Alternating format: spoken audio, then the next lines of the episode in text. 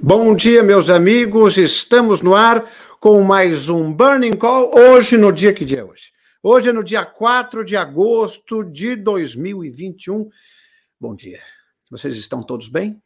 Estão todos felizes? Saudáveis? Eu faço votos que sim. E vamos começar hoje já direto e reto nas informações Fiquei azul, agora voltei à minha cor natural.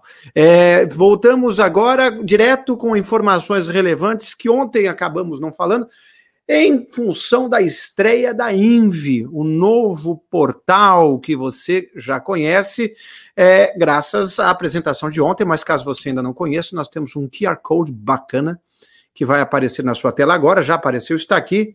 Aqui é o inversa.com.br, mas nós também temos o QR Code Vou pedir para a produção separar o QR Code, aí está, da Invi, a nossa casa. Aqui eu estou ficando azul de novo, porque tudo é azul para você. Aqui está, entre em invi.com.br, invi.com.você, VC invi.com.vc, que você terá mais informações. E agora eu notei que quando eu levanto a mão eu fico azul, quando eu abaixo eu fico normal. Olha só, fiquei normal, fiquei azul. Agora virei um Smurf. Agora deixei de ser um Smurf. Muito bem, mas não é para isso que vocês querem assistir este programa. Vocês querem por causa das informações. Ontem, o Ibovespa fechou em uma pequena alta, começou o dia meio que caindo, aí se recuperou e ficamos ontem numa alta de 0,87% com preocupações, adivinha com o quê? Com Brasília, né? que novidade. Enfim, ontem fechamos com uma alta de 0,87% a 123.577 pontos.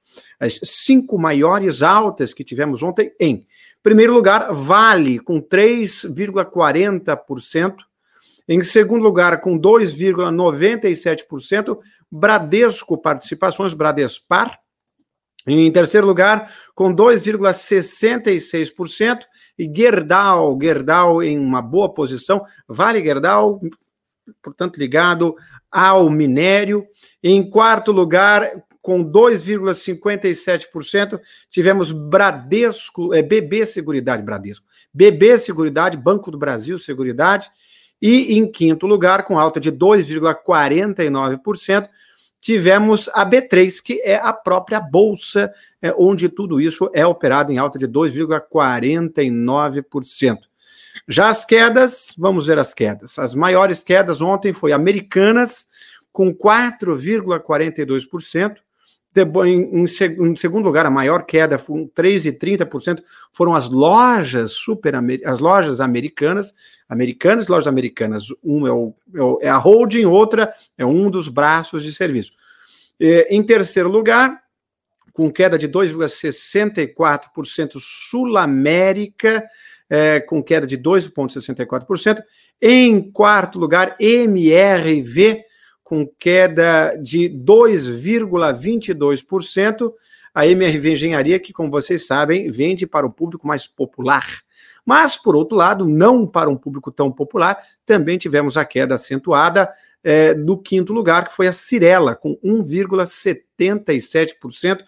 Eles que foram é, vítimas de um ataque hacker com ransomware, ransomware, eles estão pedindo, é, os malfeitores, estão pedindo resgate, mas as informações, pelo que eu entendi, não são tão sensíveis assim, então não foi um ataque tão nefasto, né? Nunca é positivo, mas nunca, é, nesse caso, não foi tão terrível. Ontem o dólar fechou cotado em uma pequena alta a 5,19. Vejamos as outras moedas enquanto fecharam. É, dólar, portanto, a 5,19. Tivemos o euro é, a 6,17, alta de 0,15. A libra esterlina a 7,25, alta de 0,23%.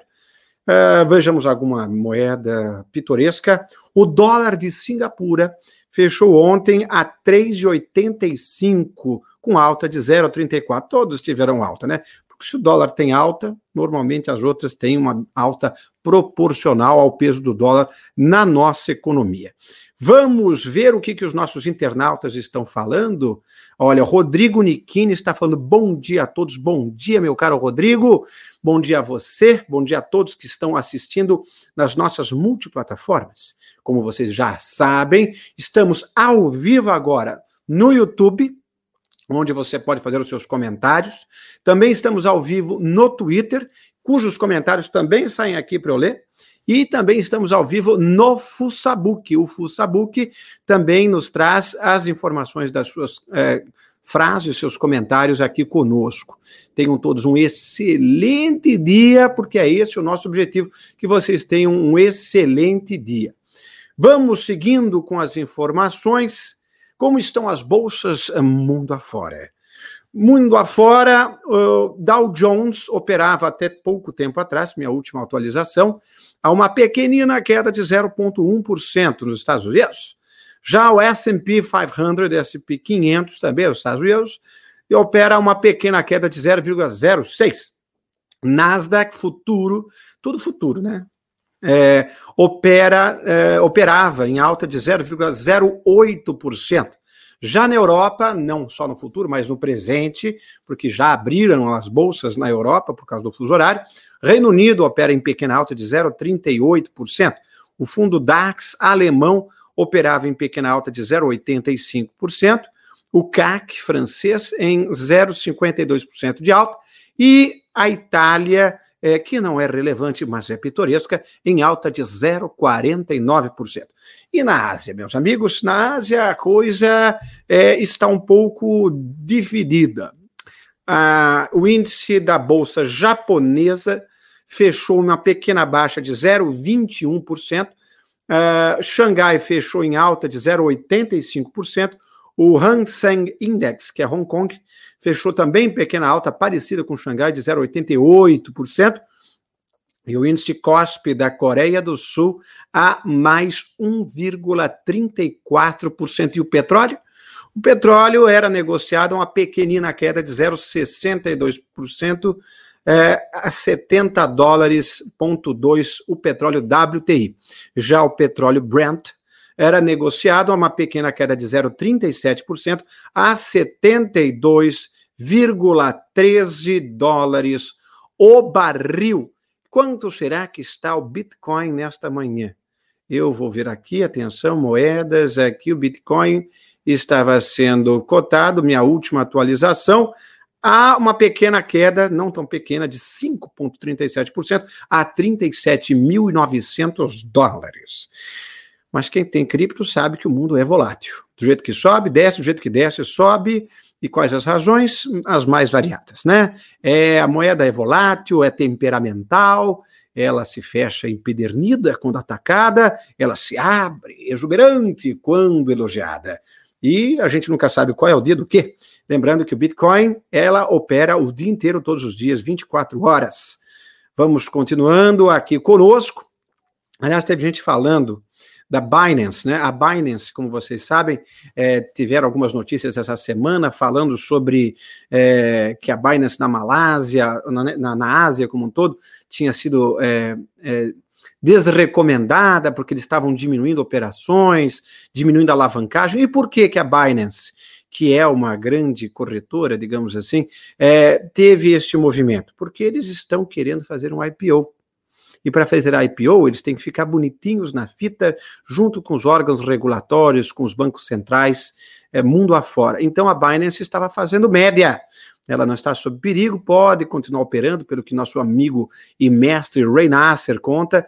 Pode ficar destran é, destranquilo, é ótimo. Destranquilo, Inácio. Olha só a terminologia sendo inventada ao vivo.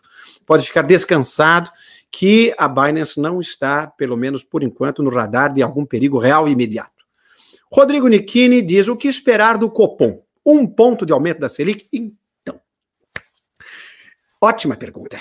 Ótima pergunta do Rodrigo Nichini e eu vou responder. O mercado espera que seja um ponto, certo? Só que da última vez, na última reunião do Copom, o mercado também esperava um ponto e deu 0,75. Então, será que o mercado vai se frustrar? E mais do que o mercado esperar, o mercado quer. Né? O mercado quer um ponto. Ele não é. Quando ele diz que ele espera um ponto de aumento, tira a palavra espera e coloca a palavra gostaria. Então, eles gostariam de um aumento de um ponto. Se vão ter, vamos ter que esperar para ver. Mas a verdade é o seguinte: se na última reunião que havia mais, é, digamos assim, é, motivos para que o aumento fosse de um ponto e não foi, foi de 0,75, será que neste, é, onde, por exemplo, a inflação está um pouquinho mais controlada, os números vieram menos preocupantes que da última vez, será que agora teremos o um aumento de um ponto? Vamos viver para ver, é, assim espero. E aí a verdade é que a grande maioria espera que seja de um ponto, mas eu não me surpreenderia nem um pouco se fosse 0,75. Ótima pergunta do meu querido Rodrigo Nichini, você que mandou sua pergunta aqui para conosco. Vamos continuar com as notícias?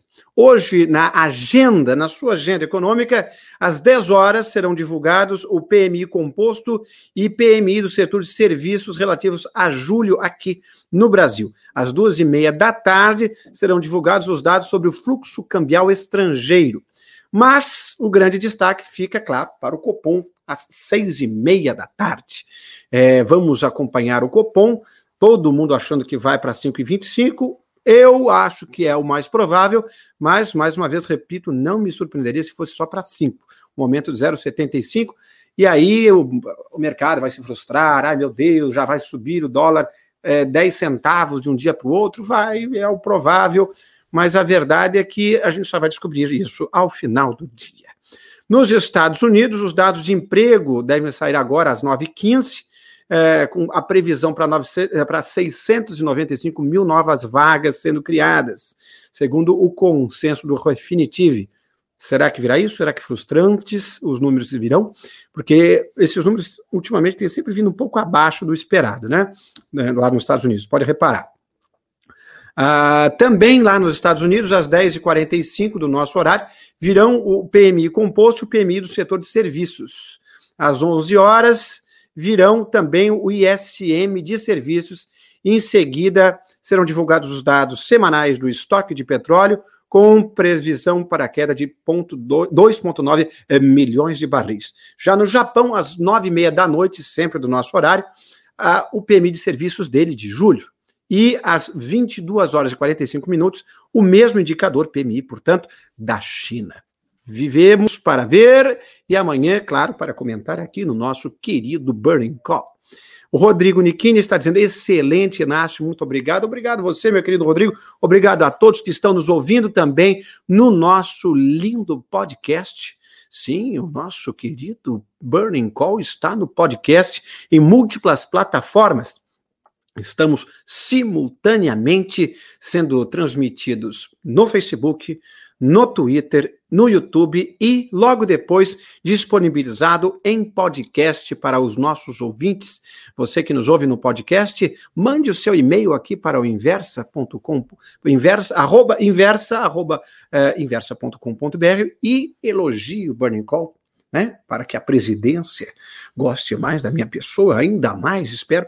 E aí teremos mais prestígio aqui no Call, teremos mais nomes uh, famosos, interessantes, chegando para entrevistas. Vamos ao radar corporativo. Como vocês sabem, ontem saiu o resultado do Itaú Banco. Anunciou que teve lucro de 6 pontos. Quer dizer, ontem não, anteontem, é que ontem eu comentaria, não comentei, então farei isso hoje. O Itaú teve um um lucro líquido de 6,54 bilhões de reais, alta de 55,6% em relação ao mesmo período. A Cielo teve lucro de 180 milhões no segundo trimestre, eh, lembrando que ela teve prejuízo eh, no mesmo período do ano passado. Então, teve uma boa recuperação.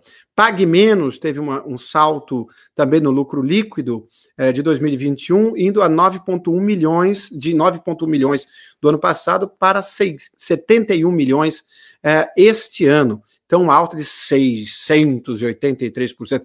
Não se deslumbrem com essas porcentagens. Já expliquei para vocês que quando a base é pequena, é natural que os números pareçam maravilhosos. Então, vamos com, com calma. Marco Polo teve lucro líquido de, 20, de 200 milhões, mas ainda assim não encantou muito os investidores. Ontem eles tiveram uma pequena queda. É, a PetroRio é, teve lucro líquido de 304 milhões, revertendo um prejuízo de 76 no mesmo período do ano passado. A Copasa teve lucro líquido de 237 milhões, alta de 62% em relação ao mesmo período do ano passado. Lembra que ano passado era uma desgraça só, todo mundo com pires na mão, então ter altas percentualmente é, vistosas comparado com essa base depreciada não é exatamente um grande mérito, né? Vamos continuar as notícias de hoje. O Bradesco ontem divulgou alta de 63% no lucro, é, fechando com um, um lucro de 6,319 bilhões de reais, apoiado na forte queda da provisão da inadimplência. Onde será que eu li isso há mais de um mês atrás? Onde será que eu li um relatório que dizia que os bancos teriam lucros recordes justamente porque teriam uma reversão das provisões para prejuízos que não vieram. Ah, foi aqui na inversa. Quem acompanha os nossos relatórios gratuitos já sabia disso desde o mês passado não me surpreende. Você que é leitor dos nossos relatórios já sabia desse movimento, já sabia de Itaú, já sabia de Bradesco. Ah, mas Santander não foi tanto, porque eles tinham previsionado menos do que Bradesco e Itaú, por exemplo. Então, para quem é leitor dos nossos relatórios, aliás, hoje sai um novo relatório na hora do almoço. Nada disso é surpresa e você não foi pego desprevenido. Ao contrário, se você investiu é, em ações com base no nosso relatório, vocês devem estar com um belo sorriso agora. Já a Redidor São Luís, é, de hospitais, né? Teve lucro líquido de 477 milhões no segundo trimestre deste ano, ante um prejuízo de 306 no ano passado, por quando ninguém fazia nada. Todas as cirurgias tinham sido canceladas, adiadas, enfim. Uh, a Gol Linhas Aéreas informou que vai comprar 28 novos jatos 737 MAX da Boeing.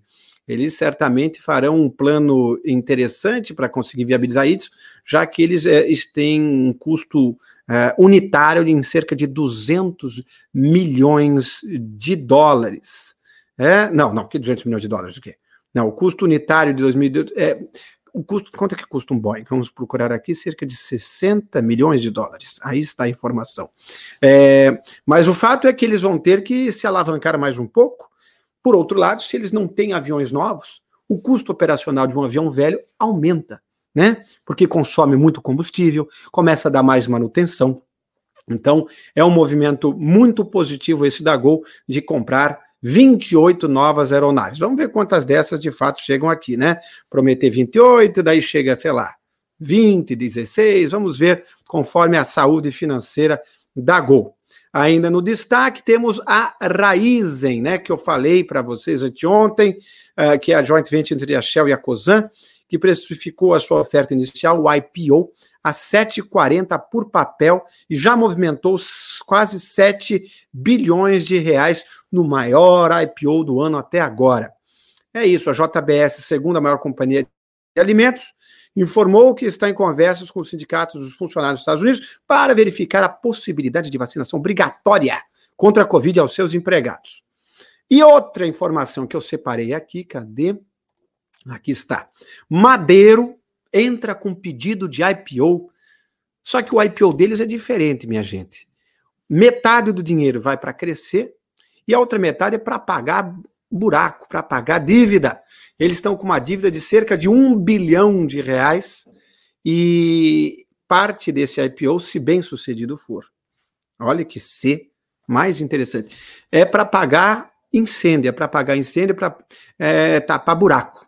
Você investiria no IPO da Madeiro? Independente de questões políticas. Ah, mas ele apoiou fulano, então ele tem meu voto, porque eu também apoio fulano, ou ao contrário, ah, ele apoiou fulano, então eu não gosto de fulano, não vou apoiar.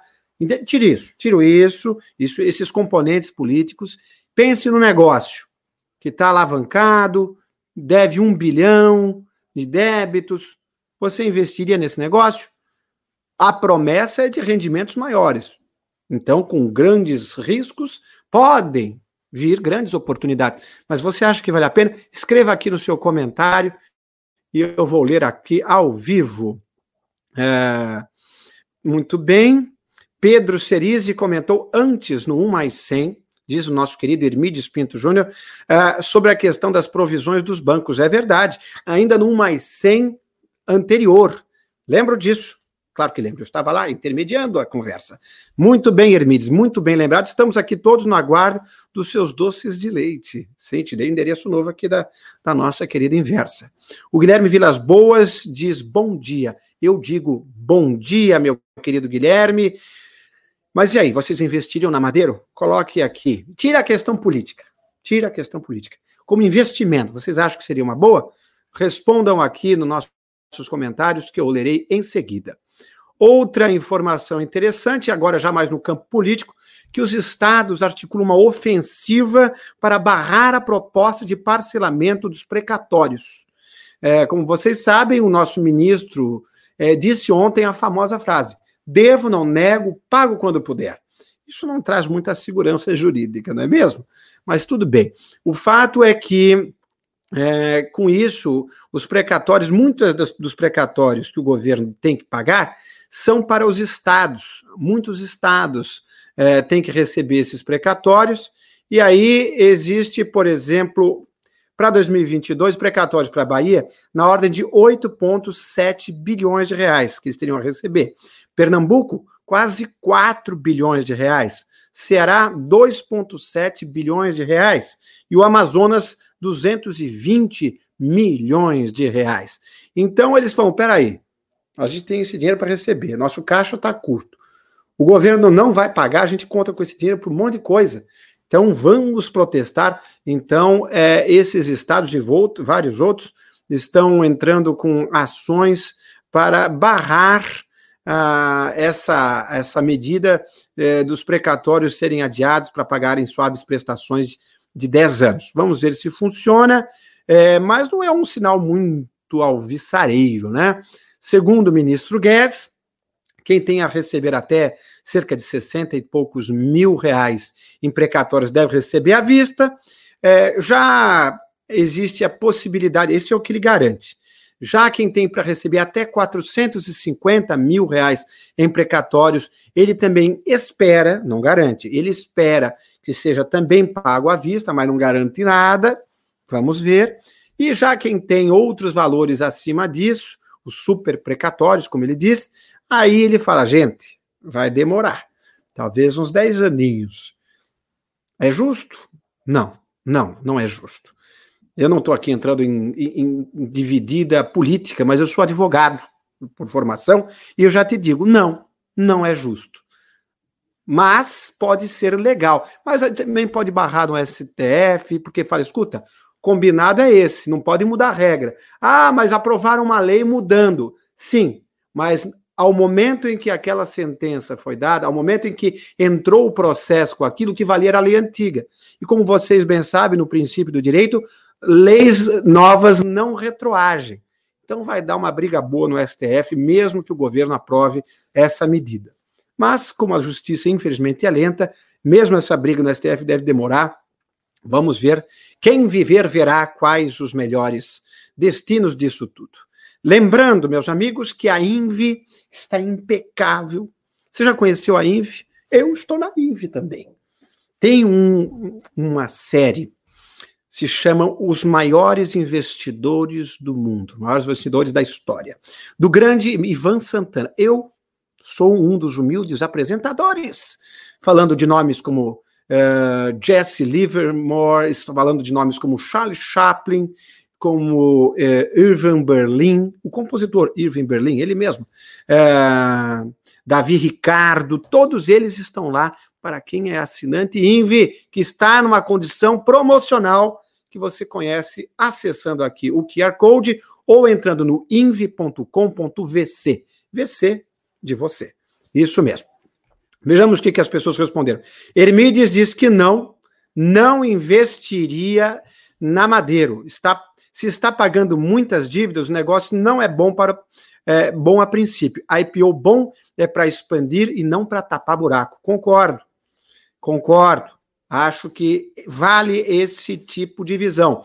Parte do IPO seria para realmente investimento e a outra parte para tapar buraco. A questão é: será que a conta fecha? Agora com a reabertura comercial, as pessoas voltando a frequentar os, as lanchonetes, tudo isso tem que colocar. É um investimento de risco maior do que, por exemplo, uma Raizen? Me parece que sim. Então, se você tem dinheiro, você fala, vou investir no IPO de Madeiro ou de Raizen? Não parece ser tão difícil deduzir qual é melhor. Eu não vou dizer porque eu não posso. né? Não sou especialista CNPI, mas usando o Tico e o Teco, você já vai saber que existem oportunidades mais arriscadas e outras menos arriscadas. Mas lembre-se também que a Madeiro promete, se vai cumprir outra coisa, te pagar mais justamente porque sabe que o risco de apostar neles é maior. Enfim, meus amigos, nos vemos amanhã em mais um Burning Call, mas antes eu queria colocar as nossas redes sociais.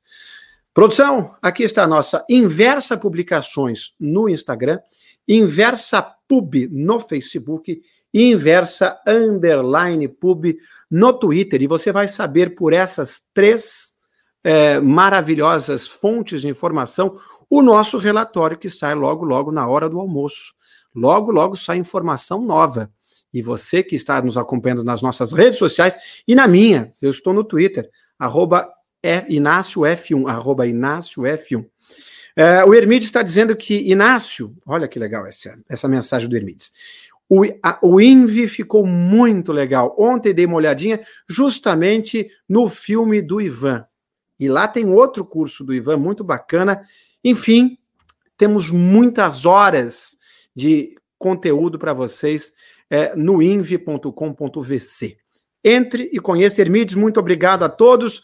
Nos vemos amanhã em mais um Burning Call, sempre ao vivo, sempre às nove. Dê o seu joinha aqui no, no, no Instagram, no Facebook.